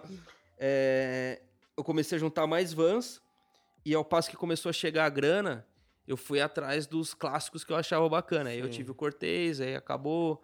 Eu tive alguns Dunk, eu tive aquele J-Pack lá, que era o primeiro Dunk SB aqui feito no Brasil, Feito né? no que Brasil, eu lembro, eu era tive é tipo o Black Toe, né? Sim, sim. É, tive alguns Jordan, tive Reebok tive pouca coisa, Adidas tive Superstar, o Gazelle Hemp, tive Gazelle Hemp criança também, um treta muito louca lá que consegui trocar uns tênis lá para conseguir o Gazelle. Mas o avanço sempre foi maior, assim, sempre foi o maior em volume e no, no, no share no coração, assim, né? Sempre foi, sempre foi bem maior. Por identificação mesmo, né? ABC, porra, quem, quem viveu lá, né, naquele período ali nos 2000, tinha muito Vans no pé das pessoas, É, tá ligado? é tinha uma cena underground muito incipiente lá, pô, o bagulho tava efervescendo. Tudo moleque, menina da minha idade, tudo adolescente. O Grilo lembra bem dessa cena aí, tá No ligado? meio, no meio hardcore, assim, é, um- é bem popular. Ainda segue, né? na Segue capa do Blind importante. Pigs. Eu, eu lembro que eu fui atrás porque eu Na vi co- na capa é mesmo, do... total, o New Quando School, o New cara. School saiu na capa Saiu do... lá, eu lembro E do New o School. Badawi usava. Sim, Eu- sim, então. é- é- O esse Koala aparece meio no, hardcore é no bem- bem Danger Drive. mesmo. Ele tem uma cena, uma sequência, assim, que ele tá entrando no bagulho que é um clipe mal bonito, até que é preto e branco e os tão em É. vermelho, né? Aí ele entra na, na conveniência e tá lá, pô, a ceninha lá com o New School. Ele até pediu esse tênis pra mim. Eu falei, puta, brother, esse aí não, não, Não, faz tem mais, como, né? Não faz Caramba. mais, não? Não, a última vez que ele saiu foi em 2015, lá no Japão. Que o Japão é uma licenciada, é muito especial, o bagulho que acontece lá, ABC Mart Aham. que é a, do- a dona da Vans, assim, quem opera a Vans lá no Japão. E o contrato de licença deles é, é inacreditável de liberal. E eles podem fazer o que quiser, né? Tanto é que tem Six Inches, né? Tem a, a Timbs, né? A Timberland da, da, da, da Vans Da lá. Vans, tá tem cheio. uma Nossa. versão Caralho, muito maluca do Air contrato aí. Force One Caraca. pela... Aquela collab com a North Face foi do Japão? Não, não. Aquela não, né? Teve aqui, né? Vendeu aqui, teve Oraidi. Vendeu na North Face aqui e Mas tal. aquela que tinha o soladinho de borracha, não? É, esse aí, teve, verdade. te- teve ah, aqui. é verdade, teve eu já vi. Já, eu, perdi. Eu consegui, eu, eu peguei o skate high preto desse aí. Legal, meu. Porra. É quente, é bem quente pro nosso verão, Verão, aqui, pá, né? né? Nosso clima daqui. Mas o New School só foi lan- relançado nessa época, aí, em 2015. Aí, meu, deu um maior rolê, mas consegui dois pares. Consegui o vermelhinho que eu uso e o azul que tá lá no gelinho, pra daqui a um tempo usar. O azul, claro. New School é o equivalente ao Old School dos anos 90. É a versão É, né? atualizada que tem a side stripe 3D, né? Side stripe é a listrinha Ele é um na lateral da Vans. Ele é bem né? gordão, né? Ele Bem parece gordão. eu descobri que o que a gente chamava de pantufa aqui em São Paulo, no Rio era pão doce. Pão doce. Tá ligado? O não, caralho, grandão, é. assim, o pão doce. Pão doce da Vans. Mas o negócio é assim, o jogo da nostalgia tá chegando aí. A gente sabe muito Opa. bem que aquele, porra. Eu gostava, eu equação dos tinha 20 um anos, né? Então daqui a pouco tá de- Ô, que Omar Hassan, eu sou. é aquele da é o tinha a caveirinha né? atrás, é. Esse Mano, é o Omar Hassan cinza aí. 2. Esse aí, mano, Esse é um louco. período legal, porque é a primeira representação da Vans aqui no Brasil. É, isso aconteceu de. no- é, começou em 98 e eles re- receberam muito tênis antigo, tá ligado? O New School é de 96. Pode crer. E ele, a gente, eu lembro de receber aqui no Brasil sabendo que é a edição antiga, porque tem uma variação da de, o o New School de 96 pro de 98, que o 98 é um pouquinho mais fino assim. E chegou o Vans Merion SA, tá ligado? Pra, Pra tudo, mano. pra tudo. O meu primeiro Vans é um Cab 5. Eu comprei em dois, 99 ou 2000 e o tênis já tinha 3 anos. Tá ligado? Tava sobrando lá no estoque. Na, comprou? eu comprei no Shopping do Coração, na loja clássica. Era aquela loja de esquina que chamava Ocean Mediterranean. Porque eu lembro que eu comprei meu primeiro Vans na Ratus. Ah, com o ratão? É. Salve, rato! Ratos. Esse é o verdadeiro, hein? O verdadeiro ABC. Tio. Não, É, foi mano. antes. Daí o Ratos fez 10 anos ano passado, então. O que, que é? 2000, nove- 2008 que eles abriram? É isso, né? Esse daí foi bem antes. Esse meu primeiro foi oito, oito nove anos Ah, não, antes. Peraí, então eu que tô viajando. Eu sempre achei que foi Pode lá, ser então. loja que ele Pode ser, era uma loja pequena, mas era uma skate shop no centro de, de, de Santo André, ali perto de onde ele abriu a Ratus. Tinha uma loja boa, mas ela tinha é, em, em- em- Santo André que era a Rock Point. A Rock Point, a Rock Rock Point era foda. Eu comprei uma Tantrum, que é uma, Nossa. é uma VHS de skate. Quem é do skate vai estar ligado. Eu tenho até hoje. Tem o Jason Dill, Marcus McBride, Steve Williams, todos nenéns, moleques. É o começo do bagulho. Foi a primeira VHS skate que eu comprei. O bagulho é demais, mano. Eu queria perguntar. Perguntar não. Queria que você falasse, porque a gente tá falando de tênis agora, foi bom que o Emerson puxou, porque a gente esqueceu de falar. Você escreveu não só de Vans, mas você es- escrevia muito de Vans, mas você escreveu para revistas de tênis num começo que, que é, eu escrevendo pro Sneakers BR, você tinha Sneaker Trip. Fala um pouquinho disso também, porque O- primórdios de O tudo começo do, do movimento sneakerhead aqui no É. Brasil, né? Cara, eu, eu vejo dessa forma. A gente, a gente é a segunda geração. Porque a gente Sim. vem pós-internet.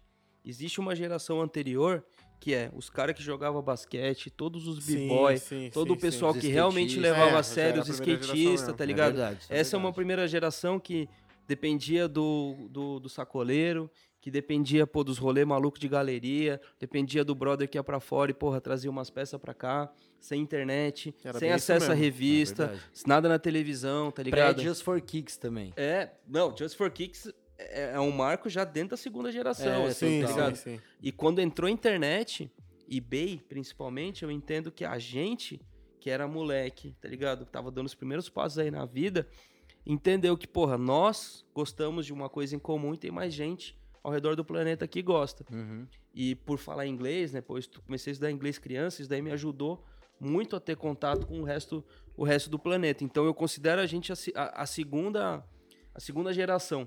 Será que já E- tá em qual geração agora? Puta, se você pegar uma regra de 5, de 5 anos, né?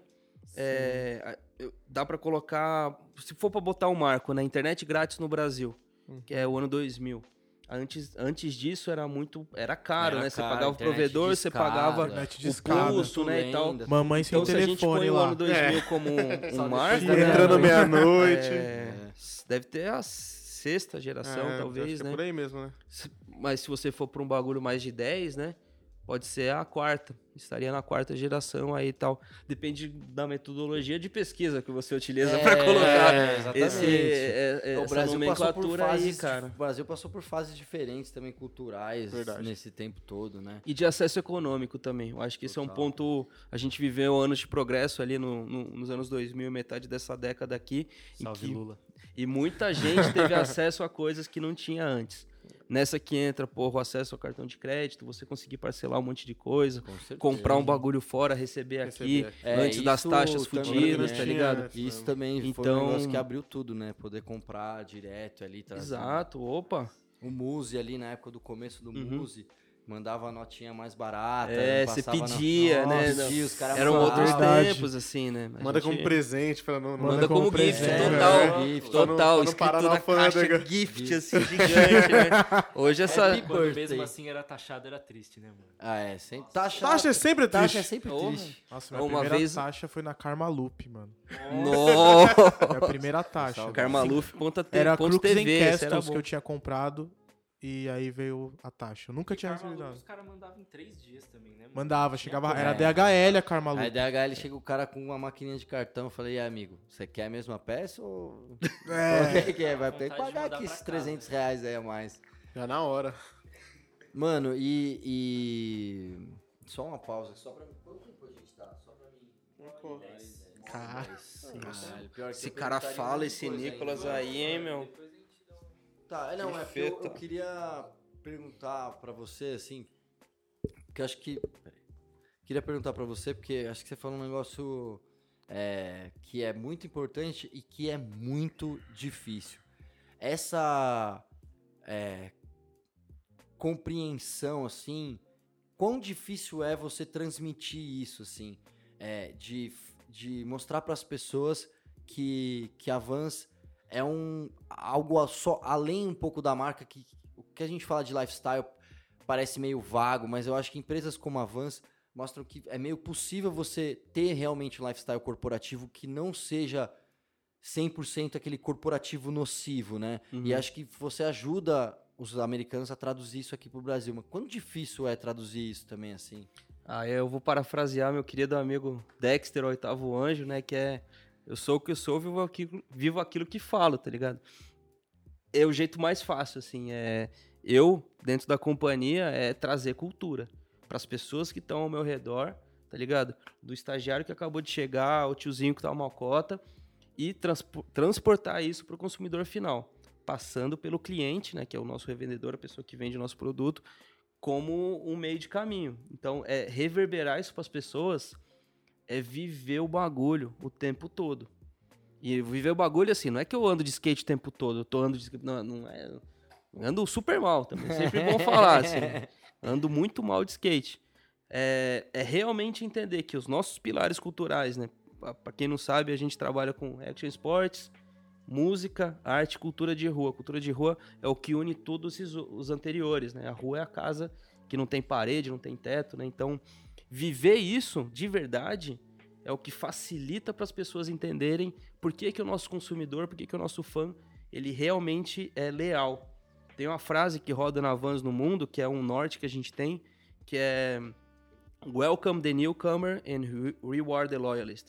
Que é receber bem quem acabou de chegar e reconhecer o, lea- o leal, a pessoa leal. E como é que a gente faz isso? A gente apoia as coisas, os esportes que a gente ama, a gente apoia as iniciativas culturais que são importantes pra gente. Por isso que a gente tá em show pequeno, por isso que a gente olha para aquela banda que as pessoas falam, porra, por que uma marca colocaria dinheiro ali? Por isso que a gente vai para festival que não é os gigantes, que não são os, os grandes milestones de, de, de marcas ao redor você do, essa- do ano. Você tem apoiado uma, a cena do, do uma cena a cena de rock assim, seja ele mais hardcore ou mais emo ou mais Guitarra, né? guitarra, Coisas com som guitarra, ligado assim, no é. amplificador. Eu acho que vocês têm feito um papel importante, assim, de fazer shows legais com, com, com uma coisa que não tá tão no momento, né? O rock, um amplificador ligado não tá tão no moment, né? É, mas essas pessoas que estão lá ligando seu amplificador, estão carregando nas costas e tal, elas estão usando o nosso produto no pé e não é porque a gente está investindo nos caras, é porque sempre investimos nesse negócio. Uhum. E quando a conexão é real, a gente tem que fomentar ela para ela continuar sendo real. E não importa se pô, o rock tá ruim, foda-se, sabe? A gente vai continuar investindo porque faz sentido. As, a é, é é uma quase um reconhecimento, um agradecimento a todos os artistas É uma que lealdade escolheram marca com- usar o com- nosso produto e É, botar né? no pé e levar pro palco, sabe? Um exemplo genial é esse aí, é o, o Ian McKay, né, cara? Ah, Team Idols, Minor Threat, Embrace, Fugazi. O cara, por muito, um monte de capa, principalmente na época do Minor Threat, ele tá com old school no pé. E vira e mexe, chega as caixas lá pra ele. Tem que Se chegar. o cara usa ou não usa, O cara mudou. a Vans não vai ficar Exato, cobrando isso do exato. cara. Isso que, isso que é o mais vai legal. ser porque importante pra gente. ídolos culturais que não necessariamente estão aí na grande mídia. São pessoas que estavam lá no começo disseminando a parada. Isso faz a marca ser valorizada também por quem faz a cultura. As marcas que reconhecem quem fez isso e continuam reconhecendo até hoje. Não é que passou. O Tony Alva tá lá, sabe? O que você falou, o É, Rossói. são coisas que, tipo, isso resigna, sacou? Isso. Assim, Todas as é marcas o de tênis hoje têm a sua lenda, né? Tá ligado? Todo mundo tem o, o que é o legend da sua companhia e tal. O importante, pelo menos, aí é o ponto de vista pessoal, né? Não é Sim. o nem companhia falando, nem nada. Uhum. É que se você trata bem aquela pessoa que te colocou em algum lugar no passado, independente do momento que a pessoa tá passando hoje, é um sinal que você não tem um parceiro, você tem um irmão É. tem um, um amigo, uma pessoa que a gente a Vans tem um papo de família muito muito forte assim, e família treta, família tem todos os problemas que normalmente tem. E levar esse papo, né, all Van Dorens, né, todo mundo é Van Doren, é muito real, tá ligado? Um exemplo bom é o Rossói mesmo, cara. O Rossói fudido, acabou de voltar da prisão, saiu do, do Havaí e foi pra Califórnia, a primeira pessoa que ele foi trombar é o, o, o Van Doren, o Steve, cara. E o Steve falou assim: aqui com a gente você não vai ter problema.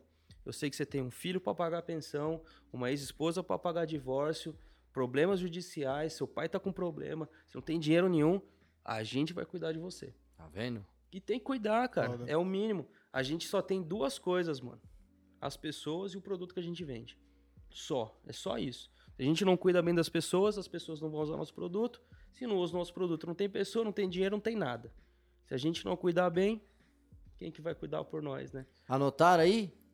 Aulas, aulas. Anota não, anota não. Deixa nós ficar. Na moral, é mentira, brincadeira. Todo mundo tem que cuidar bem das pessoas. Isso daí é uma brincadeira. Todo mundo tem É que ser meio cuidado, tá ligado? Porque senão, pra que sair de casa, né, meu? É, e eu acho que é, é, também faz parte, eu acho que contra a cultura é uma comunidade, né? E a gente tem, tem que se tratar como tal. Eu acho que quanto mais forte isso for, mais global a coisa fica e mais forte ela fica também, né, mano? É, cara, ter relevância local e ação global, né? Você cuida da tua comunidade, você cuida da pessoa que tá ao teu redor, você cuida daquela pista que tá fudida, daquele menino, daquela menina que chegou ontem. Sempre bom lembrar dos menininhos, das menininhas que chegaram ontem, que são importantes, que eles são o futuro. Se a gente tá cuidando bem dessas pessoas, cara, tá dando espaço para elas praticarem o esporte que gosta, tá dando espaço para poder ver a banda que curte, ver essa banda, porra, com o pé bonito, tá ligado? Com as coisas tranquilas, ninguém furando o pé, ninguém levando choque, pisando em cabo, sabe?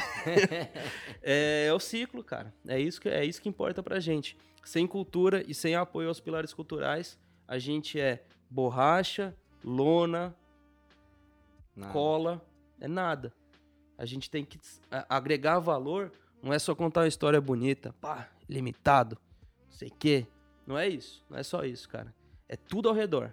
E se as pessoas não estão sendo bem tratadas, é bom você repensar aí seu business model aí que pode ter algo errado. Ou super certo, você tá dinheiro, ganha dinheiro pra caralho, tá fazendo um monte de coisa, Você tá. consegue dormir Você tá noite, dormindo você suave que à sabe, noite? mano. É, Quem sou eu? Só pensa, né? É, né?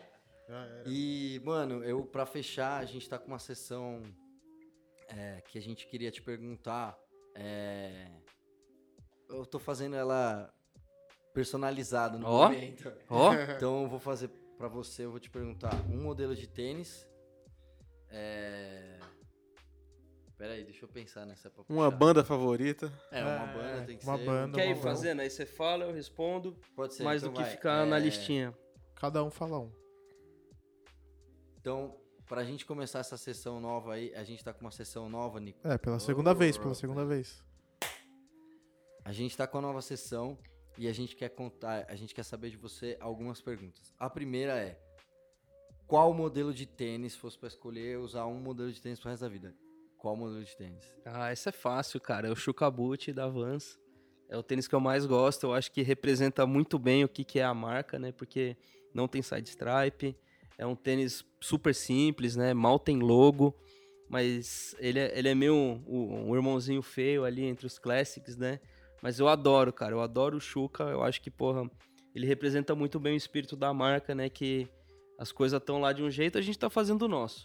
Se você tá achando legal, mó da hora, vem com nós, abraça a gente, vamos dar uma volta. E se não, pô, que legal. Isso mesmo, segue aí usando os tênis que você curte. Nessa, não, dá, não dá nada, assim. É o laid back California style do jeito mais claro possível, assim. Hoje eu não tô de chuca, mas eu tô com o seu irmão mais baixinho, que é o famoso Era. Style 95. Boa. Comprem o Era, isso é o Era. Ó, o speech. Sua vez, João. Ah, calma aí, deixa eu pensar. Não rouba a minha. hein? Não rouba a minha. O- qual o artista favorito pra você agora, neste momento? Do- dos atuais ou dos eternos, assim? Um, um de cada, um, Um de atual cada? um eterno. Puta, essa é foda, hein, cara. Um só. Ah, dos eternos. Ai, caralho. É que eu gosto de É, tanta música. coisa. Eu gosto de Travou. tanta coisa, né, meu? Tela Vamos, azul. vamos ver na música aí. Ah, vou botar o King Tub, né, dos Eternos, né, cara? O cara que inventou o dub, brother. É. O cara inventou, se hoje tem a cultura de remix, tudo se deve ao King Tub lá na Jamaica. Lá no, lá no fundo, lá da casinha dele da lá, que ele era, anterior, porra, aí, engenheiro tal, de engenheiro eletrônico, e sem querer, sem querer não, né, com uma dose muito louca ali de criatividade, sem droga, é importante falar, King King Tub era Tub, caralho, ele era clean, a única pessoa que podia fumar baseado dentro do estúdio do King Tub era o Augustus Pablo, só ele, Esse Pô, pode. tá, faz sentido, né? Pô, Que Procure já, esses que já o aí, tenha, né? Os dois Reggae nomes. é vida, esses É isso aí, cara, lá importantíssimo. Então, Eterno eu A gente coloco vai ter que aí. trazer alguém de reggae, hein, mano. Ó. Segundo episódio falando de a- reggae. Tem aquele Nicolas Prado lá, ele sabe a valer do reggae aí. Ah, procurem saber aí o videozinho que eu gravei com o Thunder lá, mano. É verdadeiro lá, falando da Jamaica. O Que ele é, é, meu amigo Thunder. Salve, Thunder. Vai ver esse, esse áudio aí também. É nóis. Bom, dos atuais, cara. Puta, é foda, hein? Deixa eu pensar alguém que eu ouvi bastante. Menores atos, você gosta. Ah, de banda brasileira é o Menores Atos, não tem o que falar, É né? Eu adoro, mano. São os herdeiros espirituais do Noção de Nada. Eu sou muito fã do Noção de Nada. Fiquei muito feliz que agora tem nas plataformas digitais. Ouçam Noção de Nada também. Foda pro caralho. Mas eu acho que eu vou mais pra um. Sei lá, mano. Flying Lotus. Ou Doom. Pô, se pá, foda. pode ser o MF Doom. Boa. Tá ligado? boa. MF é maluco, tá ligado? Controverso, doidão, O gosto produtor. dos dois últimos convidados é bem parecido, vocês perceberam, Sim, né, sim. gente? Porque o Sono veio aqui e ele Salve, também Sono. sentido, é. tem uma, uma história parecida de som também. Pô, e do Brasil, Pateão do Brasil, Eterna Jorge Ben. Verdadeiro, É, tá quando ligado? você mostrou Pô, ali, dele. tinha o Jorge Ben do É. lado, né? O Tábua de Esmeralda, mano, é o melhor disco pra lavar a louça, tá ligado? tá ligado? Um ladinho é o tempo certinho de você deixar a louça como gangsta, gangsta. E dos atuais, pô, quem que eu tenho ouvido muito aí de, de atual? Do Brasil, você diz. É, do Brasil, Ah. assim. Pô, o Menor já já foi citado, então não vale dois. Eu gosto muito da Cell. Marcel? Eu adoro a Cell, cara. Acho que ela pô, pô, pô, fodida. Cantora espetacular, ótimas referências. Um show inacreditável. Bom, se eu ficar, começar a falar de som, mano, eu vou ficar é um tempão, né? né? Como? Vou fazer a episódio. minha. Bom, desse Nicolas viajante aí, passou por muitos lugares, por, pelas empresas e tal. Qual lugar do mundo que você sente vontade, assim, de voltar e voltaria mais de não sei quantas vezes? Qual Ah, eu- seria? Eu, queria voltar pra China, cara. Eu queria ir lá de Caralho, novo. foda. Queria colar em Hong Kong. Tem muita. Queria fazer a, a viagenzinha assim, porra, Japão. Volta pra Xangai. Acho que Xang... Foi o lugar que mais te encantou. A viagem demanda. Eu passei mal lá, fiquei ruim de comida, tá ligado? Vi muita coisa estranha. é, Foi espetacular. Assim, foi na loja da Bape, gastei muito dinheiro num boné, tá ligado? Mas tava lá mesmo, uso boné até hoje, tá é ligado? isso, tá. Sensacional a loja lá de Shanghai, gigante, assim, gigante a loja, pá. É, mas o louco é o choque cultural, né, cara? É, conversar com pessoas que, sa- que, tipo, o pai, há, sei lá, cinco anos atrás, nunca tinha visto um carro, tá ligado? É, é um país ainda, um grande pedaço, grande porção ainda rural, né? E as pessoas estão chegando próximo desse progresso ocidental há pouco tempo, né?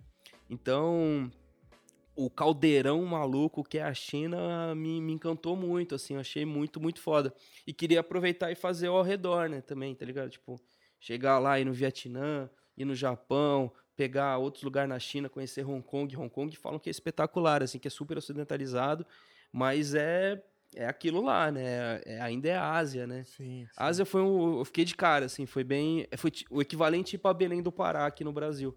Quando eu fui para Belém, meu, deu uma machadada na cabeça e abriu e falou assim, moleque, o mundo é muito, muito, muito maior do que você imagina. Porque lá, pô, Caralho. eu fui, isso daí, a primeira vez que eu fui lá foi em 2008. E eu fui em aparelhagem, aparelhagem de Tecnobrega, tá ligado? Eu subi na nave da Xuxa lá Tá pra ver vendo, os pessoal? bagulho, tá ligado? pessoal da publicidade, acontece faz tempo, tá? Belém do Pará acontece faz tempo. Faz tempo, desde sempre, pô. Belém é foda, cara. Belém é animal, assim, recomendo pra todo mundo. Tomou o açaí pra original. conhecer a. É totalmente diferente daqui, cara. É, totalmente com a diferente. tapioquinha Comeu com peixe, né? comeu O com Tem peixe. o. Como é que é? Tacacá, É. o pato no tucupi, tem vários pratos típicos lá, tá ligado? Mas o louco é ver uma cultura sensacional, né? A influência de Caribe que chega na- na- nas Sim. guitarradas, tá ligado? Porra, tem uma cultura de guitarrada sensacional pra quem gosta de lindas frases de guitarra, assim. Tem um monte de mestres, né? Tem, tem até a série lá que são os mestres da guitarrada. E eu fiquei impressionado, assim. Dá muito parecido, muito similar. Mundos diferentes, es- é, perspectivas diferentes, mas é Belém do Pará e Xangai eu ponho como abridores de mente espetaculares, foda. assim, tá ligado? Mas tem um monte de lugar do mundo que eu quero ir ainda aí, cara. Eu nu- nunca fui pra África. Acho que a África, porra, deve ser fudido, tá ligado? Ia adorar ir pra Etiópia, tá ligado? Addis Ababa, assim, fazer a porra toda lá, dar, dar os rolês, ir pra ilha de Zanzibar. Quero fazer uma- umas viagens assim, né? Conhecer mais Ásia e Oceania, que eu nunca fui. Queria ir Irado. pra, pra Austrália lá, ou The Nova- Great Outback. Nova, Zelã- Nova Zelândia é meu sonho, hein? Nova Zelândia falam que é Meu sonho. espetacular, cara. É, Terra-média tudo for real. verde, assim, pá, terra do Tolkien e tal. Terra-média for Bem real. louco, assim, acho legal. E aí? É, indo um pouco pra essa parte do hardcore, uma banda favorita. Ah, Gorilla Biscuits, fácil, do mundo, assim, fácil. É dos estreia- meus, é dos meus. feliz É, é dos meus, é Não, dos meus. não, sou estreed, né? É, Banda favorita não, também. Não levo esse estilo de vida. Acho espetacular quem o faz, tá ligado? Acho muito, Sim, muito sim. louco e tal. É, Adoro a cultura ao redor, tá ligado? Youth Crew é um bagulho que é importante pra mim como formação mesmo, sim, né? Sim, com certeza. As bandas ali, porra, Youth of Today, Revelation Records como um todo, né? Sim. Grande parte das bandas lá que, que eles soltaram são bandas importantes pra mim. Aqui no Brasil, é, eu, muita gente, tá ligado? Eu ima- imagino que se fosse perguntado isso, não ia responder isso, mas não dá pra negar. O Dead Fish é uma das maiores Rodrigo. bandas que teve não só no Sim, hardcore, sim. nem só no rock underground. Mano, o Rodrigo é mas dos maiores no- letristas da história. É, Se ele o- não tiver uma, ca- uma cadeira na Academia de Brasileira de Letras, eu vou pôr fogo naquela merda lá. O Dead Fish merece um espaço, tá ligado? Na história. É, Sim, com certeza. muito grande, cara, porque a- além de desbravar e chegar no topo do topo do underground, os caras foram tentar a vida no mainstream e saíram dele ilesos. Verdade. Isso é muito difícil, Muito cara. difícil a tua integridade, a tua autenticidade, a tua forma genuína de ver o mundo não mudar quando chega as oportunidades, quando chega a porra toda, quando chega a oportunidade de você acelerar a tua marca, acelerar o Sim, teu nome, sim. acelerar a tua banda. Integridade não se compra, tá ligado? Não vende no supermercado, não é de um dia pro outro que você. Ela, ela pode se construir até de um dia pro outro, mas você não se mantém assim de, de um dia pro outro, né? Então, Dead Fish, por questões ideológicas interessantíssimas, por visões de mundo muito, muito intricadas, né? E ver que o cara se dá o luxo de se contradizer. É uma coisa mais humana que tem. É você falar, no meio do caminho eu errei, eu não concordo mais com o que eu falava, e você é, muda esse discurso, você muda esse negócio, você ter coragem e honestidade e transparência de falar algo não estava certo e agora, tá, agora eu consigo encontrar um caminho mais, mais co- não correto, assim, mas Sim, algo sim. que faça mais sentido com o que eu sou hoje, é uma mensagem muito foda, cara, não só pra quem é fã, mas as pessoas ao redor, E o né? hardcore é muito isso, né? Além da música, é a mensagem que, que É. passa, né? A postura, né? E pô, de hoje em dia, vamos falar do Pence, né? Eu adoro o Pence, Bom, tá boa, ligado? boa banda É também. aquele hardcore da autoestima, né? De levar pra frente. Existe sim um vazio muito grande de autoestima entre as pessoas. O, o hardcore ele tenta, ele tende a ser um um, um, imã que traz di- diversos tipos de pessoas, né? Com E eu, eu vejo muita banda com mensagem, com olhar, assim, tá ligado? De ir pra frente, que é possível. Você pode conseguir, você pode conquistar, sem passar por cima de ninguém, sem ser filha da puta, sem ser escroto, né? Quem consegue A história do PMA, né? Exatamente, Positive Mental Attitude verdadeiro, tá ligado? O Bad Brains ajudou a colocar isso no resto do planeta aí, mas se aplica a qualquer pessoa, a qualquer Certeza. gênero, a qualquer coisa, né? Ter uma mente tranquila, ok? Você tava no Bad Brains comigo? Tava. Meu Deus, você tá ficando velho, Tava vendo mano. só a Os cara dois. assim, Tá ele mais velho, eu lembrei É, disso aí. Entrevistei o Bad Brains lá na MTV lá. O HR não tava, né? É, essa foi a melhor vez. Depois que ele veio, foi meio deprê, assim. Ele tava meio doidão de crack, pá. Foi zoado. Mas tudo bem também, né? O Ah, Bad trajetórias, Brains- escolhas. lá, Escolhas Bad não, Brains, né? né? A, vida, a vida é cheia dessas, né? Hardcore mudou muitas vidas, mano. Segue mudando, continua cara. mudando, segue continua mudando, mudando, cara. Segue mudando. Hardcore não vai morrer nunca, eu imagino, acredito. O independente como um todo não morre. Punks Not Dead de verdade. Hardcore Kids Tá Never? Change, de verdade. Exato, cara. Verdade. É importante, cara. A gente precisa de um espaço aí pra todo tipo de angústia, né? Hoje em dia tem Trap Emo, né? Que eu acho sensacional. Não consumo, É, tipo, tá ligado? O Trippie Red, que é um filho do Lil Wayne com o Taking Back Sunday. né? Nossa. Pô, eu ouvi bastante o Take Back Sunday Pô, lá. também. E Lil Wayne também, por isso que eu escuto Trippie Red, eu, eu escuto o Lil Wayne alcançando as notas do Taking Back Sunday. É, Pô, eu vi o Lil Wayne ao vivo em Nova York no começo do ano, brother, na festa da Vans do Kofi Caralho, Kush. caralho, Surreal, skate, surreal, né? mano. E ainda foi uma puta numa festa pequena, né, mano? Foi uma festa pra muito 300 perto, pessoas, assim, tava muito tava perto, foda. assim. Foi bem louco, porque primeiro entrou uma marching band de escola, tá ligado? Aí tocou, igual os vídeos que você vê no, no YouTube lá do- dos caras no, no meio do jogo, lá no halftime, lá fazendo os clássicos do rap, mesma balada. Mó galera, mó Foda, hein? doideira, assim. Foda. Aí daqui a pouco, pff, ali o Wayne no palco, assim. Era Fiquei surpresa? Sabendo, pros convidados, sim, eu Ah. fiquei sabendo às três da tarde. é, gente já tava lá, já tinha uns dias que tava na gringa e não podia falar. Porque todo mundo assinou e tal, porque se vazasse, ah, alguém ia pagar a conta, né? Aí avisaram pra gente na visita guiada. Todo, todos os marketers que estavam lá. Eu tava. ah, eu acho que a menina do Chile. É, a menina do Chile tava comigo. Ela não tá mais trabalhando com a gente. Aí a gente foi lá dar o rolezinho, aí a minha chefe de comunicação chegou e falou: Bom, o artista é o Lil Wayne. Não fala pros seus convidados, deixa eles terem surpresa aí, mas agora você sabe. Chave. Vai ser. Foi legal, foi, foi, foi boa essa night aí. E recente agora era pra eu estar pra ver o Suicidal, mas o meu filho Arthur, se você estiver ouvindo, Arthur, é nóis. Salve, Ele foi no meu Arthurzinho. lugar lá pra me representar, porque eu tava aqui resolvendo problema de adulto. É. Boa. E Mano. falando sobre vans, mano, qual que é a sua collab favorita da marca? Boa pergunta. Puta, eu gosto muito de uma que era. Foi a primeira edição do East vs West, West Pack, que era Crooks and Castles e Acapulco Gold. Olha, Nossa, original. Nossa, A, essa minha, a que eu mais, Como agora? a que eu mais gosto negócio, é a da mano. Acapulco Gold. É um modelo que chama Moda High. É a mistura do Mountain Edition com Skate High. Gosto muito desse. Eu gosto muito da, da- todas, né? Todas as collabs que a gente fez com a Double Taps, mas principalmente as, foda, as duas primeiras Taps, gerações, né? Que era Syndicate, que eu tenho dos dois, do, do, do azul, do pack azul e do pack preto. É, Fear of God foi animal. Pode falar o que quiser da marca, mas o produto ficou espetacular. Tá ligado? Tipo, muita gente não gosta. Eu mesmo tem não gente tenho que não nenhuma. gosta. Aqui a gente não tem uma birra. É. Ninguém tem uma birra pessoal. com- Não, não a gente não tem né? birra com o Jair Lourenço. Jerry Ele Lourenço vai vir tá lá, aqui tá também. ligado? Logo mais ele tá Salve, aqui, logo mais ele tá aqui. É, Ele manda menos. os seedings pro Bruno, É. que é nosso. Achei mó Vendo? legal essa aí. Do Peanuts, achei- eu gosto de tudo que tem faz contexto histórico com a gente, né? Então, é, Disney sempre é legal. É, o Peanuts foi super legal. Star Wars é sempre legal. De licenças, né? Não é collab Sim, isso, né? total. Isso é licença, né? É, que mais? Eu gostei. Tudo, tudo que faz com a Quasi é animal. Teve o Epoch ano passado. É, Speedfire, as marcas de skate é o concurso, né? Pô, Indy, Speedfire, tá ligado? Real, que foi fudido. A gente tem Baker pra chegar logo menos aqui no Brasil. Da Animal. foda, né? Giving skateboarding a bad name since since 2000. Isso vai ser legal. Baker Boys. É, meu, Baker Boys Distro. Faça, Foda. faça a sua pesquisa. E as Quem é novidades? skate- quem é do skate tá E ligado. as novidades de vans aí que estão por vir? Pra esse ano, confirmar? olha só, a gente tem o Estranho Mundo de Jack, né? O Nightmare Before Christmas, dia 31 de outubro aqui no mercado brasileiro. É, a gente tem Retro Super Future, dia 9, só na Yora ID, se eu não me engano. Foda.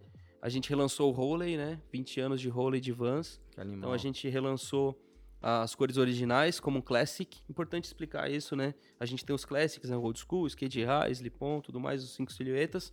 E tem alguns tênis que foram adicionados como Classics, que é o caso do, do Half Cab, que era um tênis de skate, virou um Classic. E o agora o Roley. Significa que o Roley vai ficar mais milionário ainda, vai ganhar muito mais dinheiro. Além da versão Classic, a gente Esse lançou tênis um- é muito vendido há 20 anos. há 20 anos, cara. Só pra deixar A claro. gente tirou fora do mercado por seis anos, mais ou menos, pra quando voltar, voltar de vez, né? Aí vai ter a versão Pro, com palmilha e tal, que a gente lançou a versão Pro Limited agora. É, 30 pares no Brasil, pouca coisa. 60, né? Porque são duas cores.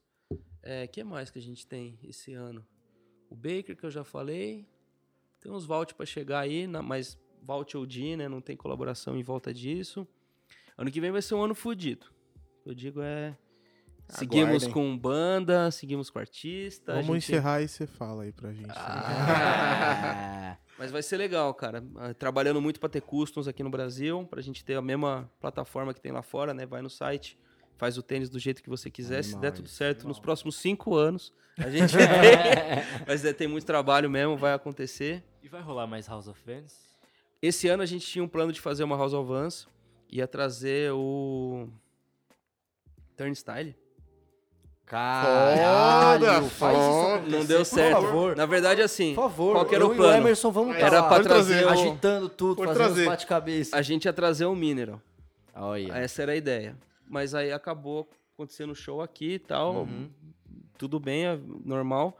E quando a gente tava pra fechar o, a House of Vans desse ano, que iam ter outros artistas gringos também, é, acabou não rolando em função da transição, né? A gente privilegiou fazer o Park Series, né? Uhum. Eu toco House of Vans já tem uns anos aqui na região, então pra mim foi, foi uma perda pessoal. Mas o ano que vem tá aí.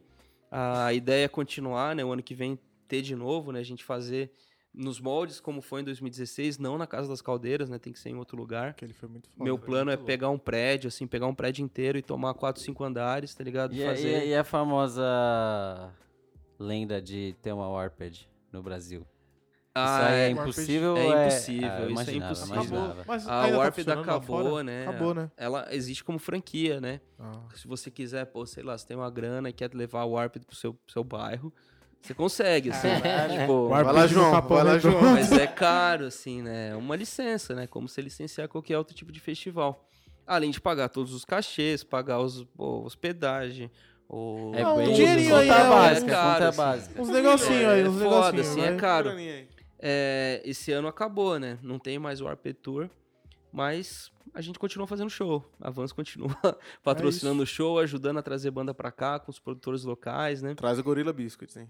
Cara, eles tocaram na final do Park Series em Salt Lake City. Ó. É, Traz pra cá, traz eu pra cá. fizeram camiseta pro, Traz pro pra evento cá e e tal, o Civi, não quebra a perna, mano. É, pô, vem inteiro, né, Eu meu? Vem inteiro. pra ver você e você ficou na Argentina com a perna arrebentada. Pois pô. é, né? Foi o Walter que cantou, né? Foi, mas foi bonito o show. Mas eu ia achar é louco trazer o Rival. Schools, cara. Ia ser Ó. louco, hein? Que é outro trampo lá do. Quicksand já veio, né? Então, aí fecha o Faz checkzinho também. aí. Será? Pô, Nossa! ó, ó. Ia ser louco, hein? Com o tema global, eu traria. Imagina, não, eu tô chutando muito alto. Uma reunião do Earth Crisis, imagina. Aí ia Nossa, ser caraca. O bizarro. Earth hein? Crisis tocou com Questions agora no México, lá no festival. Ah, é? Eles é tão- mó eles doideira. É show? pontual, né? É, né? É muito louco. Vegan Reich. É As ideias. Nicolas, eu não tenho nem palavras, a gente podia ficar Pô. falando aqui. Três 30 dias horas. seguidos. É, Aliás, fala com todos muito, os nossos né? convidados, é por isso que a gente traz eles aqui, vocês têm que conhecer essas histórias. Sim. Eu quero agradecer muito o Nicolas aqui, agradecer todo mundo. É, as dicas que o Nicolas deu vão estar lá no Instagram também, na nossa nova sessão, quando o episódio for. tipo, Você já ar. vai ouvir isso, é só você correr lá, já vai estar lá. É, e é isso. Posso mandar um salve aqui antes de Manda um finalizar? Claro. Mandar um salve aqui pra. Vila Damasio, meus manos lá, em São É. Bernardo. Mas na real, o papo quente é o seguinte, é... Tem muito tempo que eu tô enrolando o bagulho de fazer... Eu, por muito tempo achei que ia fazer a marca, meter a marca aí, porra, mas só que meter a marca é pouco, né? Então eu tô chegando aí com a plataforma de conteúdo. É, verdade. basicamente ó, podcast e um zine. É li- literalmente exclusivo, porque hoje é uma segunda-feira, né? Foi o primeiro conteúdo que eu coloquei público. A parada chama Ontem. O Instagram é Ontem com o ponto depois do T, é ONT. E o logo já é da hora, M. pode entrar lá que vocês vão o O, bagulho só tenho, só tenho hoje nesse dia só tenho a foto falando que começou com o nosso slogan lá, né? Que é estamos a serviço de ontem. Tem todo o conceito, tem uma bobagem muito louca aí em volta para amarrar esse, esse guarda-chuva. Mas nos próximos dias aí começa, vai ter uma sériezinha lá de, de, de episódios em podcast, né? Que eu vou falar de assuntos que são caros para essa minha pessoa. e a partir disso fazer mais coisa, né? Meter umas festas daqui um tempo, fazer umas beat tape, né? Que eu também gosto de fazer um som, né? Fazer, um, fazer uns barulhos lá eletrônico. para trazer outras pessoas, né? Para de tempos em tempos continuar Sempre botando energia ali coisa, no, no independente, né? E logo menos meter umas camisetinhas também, uns boné. Foda, Só pra tá andar querendo. bonito Um cinzeiro. um pra galera. Vai tá ser, vai querendo, ser tá. legal aí, porra. Quem se interessar aí, quem se identificar com a balada aí, segue com nós. Seguimos nessa e em bem breve muitas Iremos. novidades aí, tá ligado? Trazer o Liper pro Brasil pra tocar. Ah, imagina! imagina. balada! Não, é isso mesmo. Obrigado pelo espaço, meus amigos. É nóis, off the wall. Seguimos na balada. É, nóis, É isso aí, mano. se atravessar, mande, use, use a faixa sempre aí, respeite os mais velhos, beba água, tá ligado? Peça por favor, obrigado. É nóis.